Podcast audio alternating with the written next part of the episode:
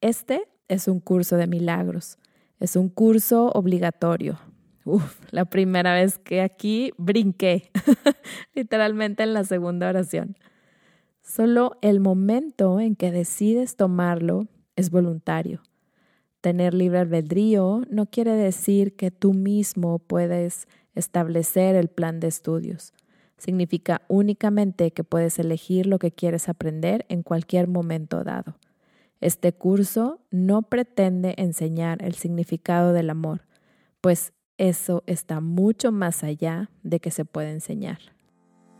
Hola, mi nombre es Silvia Aguilar. Bienvenidos a Despierta, el podcast donde hablaremos sobre herramientas que te ayuden en tu despertar, a dejarte ser 100% tú para manifestar eso que siempre has querido en tu vida, disfrutarla y darle al mundo ese regalo que solo tú le puedes dar.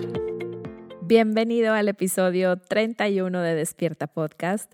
Agradecida de que estés aquí hoy. Te platico que estoy nerviosa porque el tema de hoy es uno que me cambió la vida y no quiero dejar de hacerle justicia. Pero bueno, soltando esa necesidad, creo que todo saldrá mejor y sabiendo sobre todo que es un compartir desde mi propia experiencia. Como siempre, invitándote a que la filtres, la cuestiones y sobre todo que si así lo sientes, que lleves a tu propia experiencia lo que aquí te comparto. Así que aquí voy. ¿Qué es un curso de milagros? Quizá ya lo hayas escuchado por ahí y no sé si, como yo, que lo único que escuchaba eran maravillas de él.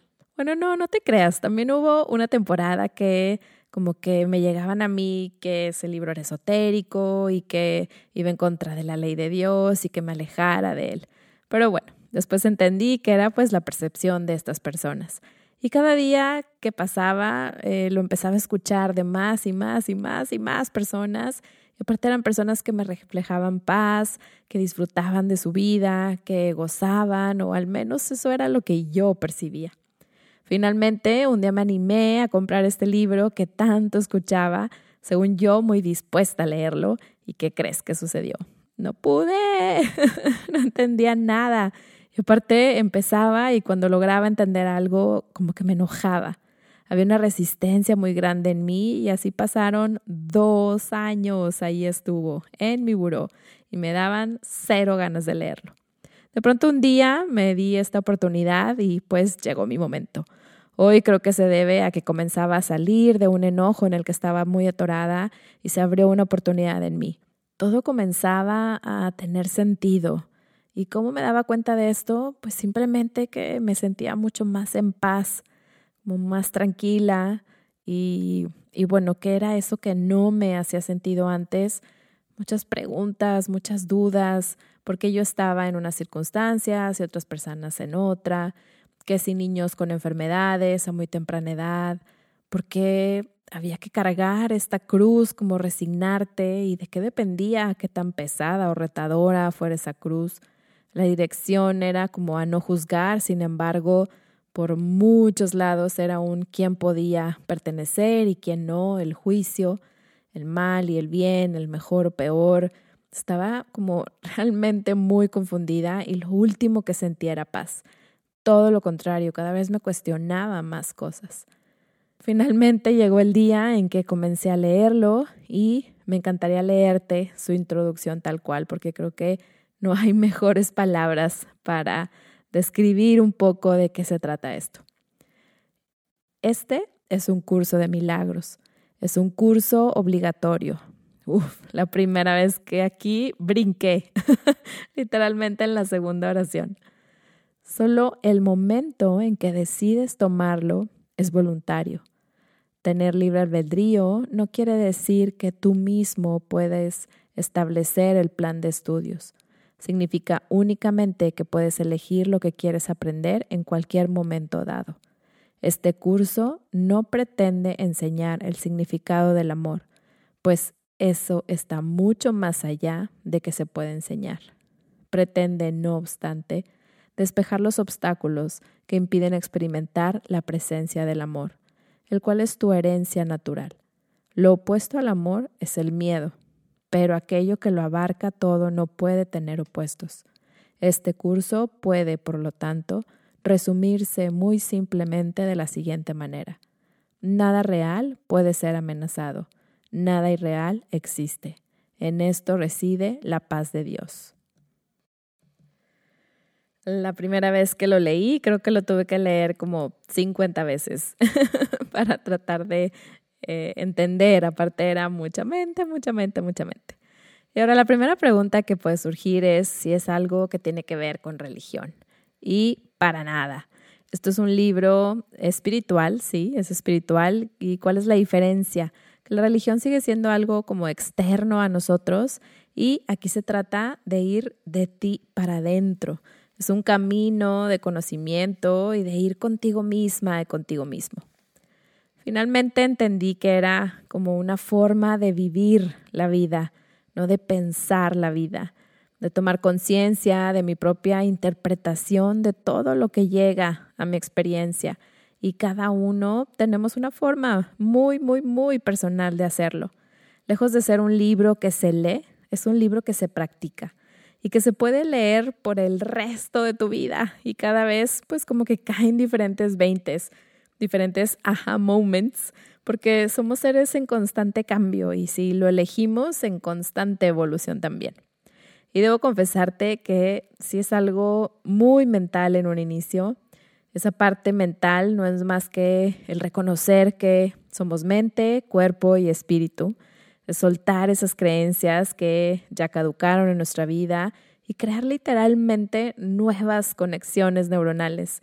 Hoy te puedo decir que quizá esa parte que te atrapa, siento que se relaciona con esa frase que ya sabes que me encanta. Lo que ves en mí está en ti. Siento que al ir leyendo en un inicio es esta sensación de que lo que lees está en ti y por lo tanto te da paz, resuenas, te hace sentido, sientes sentí esa paz de leer respuestas a preguntas que quizá en otros lados no me cuadraban, en mi caso muy particular. Hoy, claro que vuelto para atrás y todos esos porqués eran puramente. Era querer entender, analizar todo desde este plano físico, razonarlo, analizándolo. Hoy también te puedo decir que eh, uno no busca así nada más porque sí. es porque algo no está funcionando, algo no se siente bien. Por eso comienza la búsqueda, eh, uno no busca si está a gusto donde está y eso también lo hace esta experiencia tan personal. De ahí que dice la introducción que tú eliges el momento en que decides tomar el libro. Y te va llevando de la mano, suavecito y sin apego, algo muy, muy, muy importante, sin apego como esta andadera en la que vas experimentando poco a poco a tu propio ritmo, aprendiendo a escucharte, a reencontrarte, a reconocerte parte de un todo desde el amor, lejos de ser desde el miedo, que claro que implica elegir, ejercer tu libre albedrío, pero no como lo entendía yo antes. Antes yo creía que elegir si quiero ir por un camino o por otro era ejercer mi libre albedrío. Sin embargo, ahí creía que estaba eligiendo, pero en realidad mis elecciones eran ya un efecto de otra causa, una causa de la cual ni siquiera sabía que existía. Y bueno, justamente viene del inconsciente, de, esa información que se encuentra ahí y que ni siquiera sabemos que está ahí.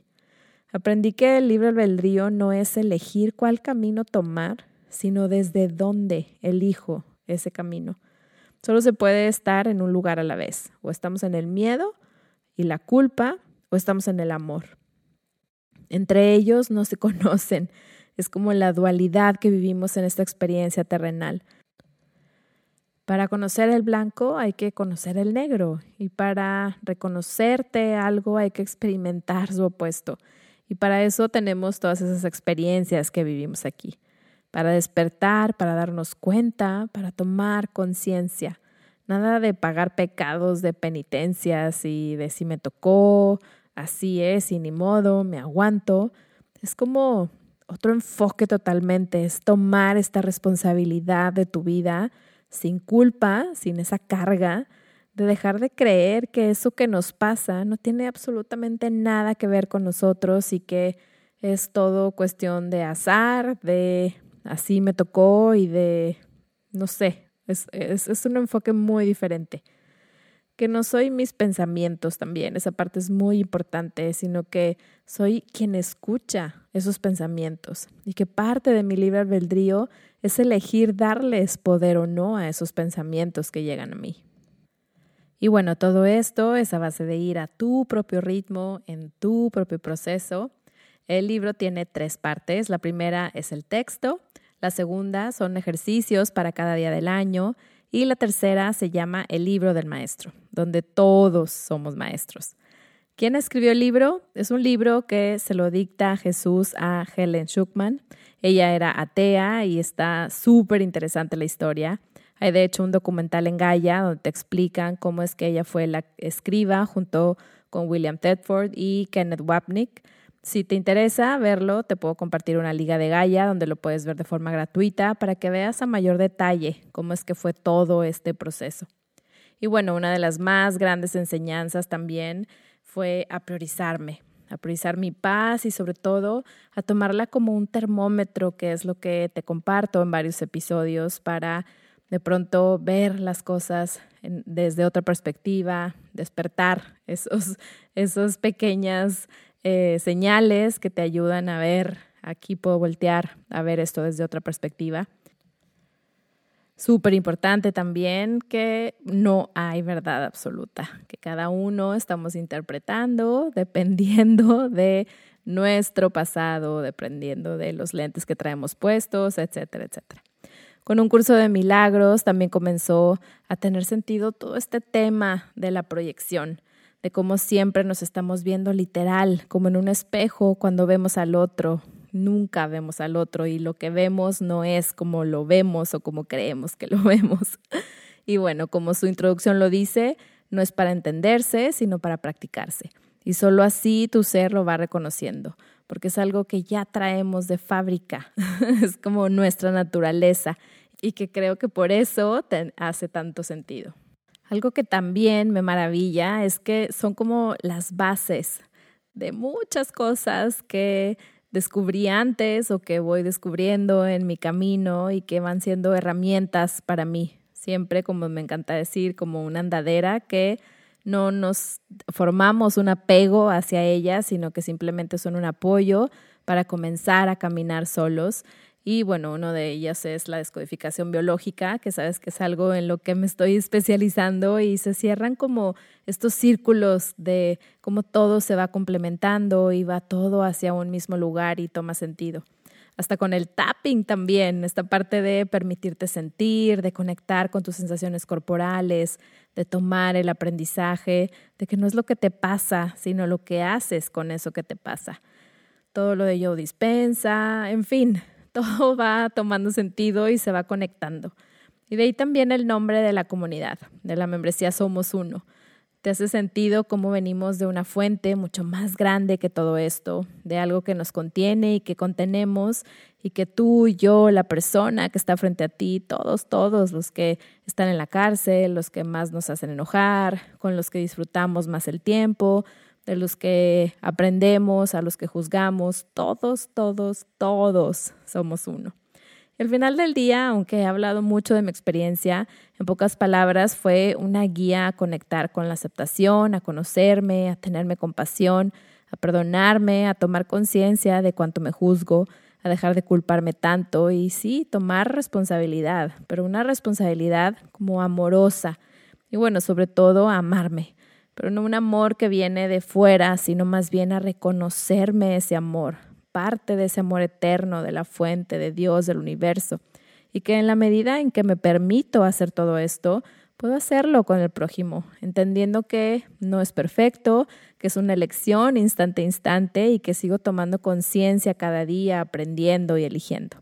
Así que esto es un curso de milagros para mí. De verdad que te invito a que si resuenas con algo de esto, te des la oportunidad de experimentarlo, de practicarlo. Hay muchos recursos para hacerlo y por supuesto que están las 10 sesiones que estoy constantemente creando grupos en el que le damos como una barrida a todos los recursos que el libro nos ofrece, pero sobre todo a entender un poco más sobre su contexto, sobre las palabras que utiliza, que quizás las tengamos muy, muy, muy asociadas ya en nuestra mente, pero con otra cosa totalmente a las que el libro no se refiere. Y eso te ayuda, te ayuda a poder tener una lectura más clara, entenderlo mejor. Te dejo en la descripción del episodio una liga por si te interesa. Y bueno, hasta aquí llegamos el día de hoy. Muchas gracias por estar aquí, por permitirme acompañarte durante este tiempo en esto que estás haciendo ahora. Y si resonaste con el episodio, te invito a compartirlo con más personas, con personas que creas que pueden resonar también o que quizás les sirva de puente para su propio proceso. Esto no se acaba hasta que nos vamos de aquí y bueno, vamos evolucionando y si así lo elegimos, cambiando, aprendiendo, tomando conciencia. Te invito como siempre a seguir la conversación, ya sea por correo electrónico, redes sociales, en los 28 días de gratitud. Y nos escuchamos en el próximo episodio. Sienta el poder que sientes dentro de ti mismo, sabiendo que todo lo que necesitas está dentro de ti ahora para hacer tus sueños realidad. Comprométete a amar el proceso y saber que todo es posible cuando estás presente, hoy, aquí y ahora, sabiendo que tienes infinitas posibilidades siempre que elijas en este momento abrirte al amor y abrazar tu poder. Nos vemos en el próximo episodio de Despierta y te deseo un día pleno y lleno de gratitud.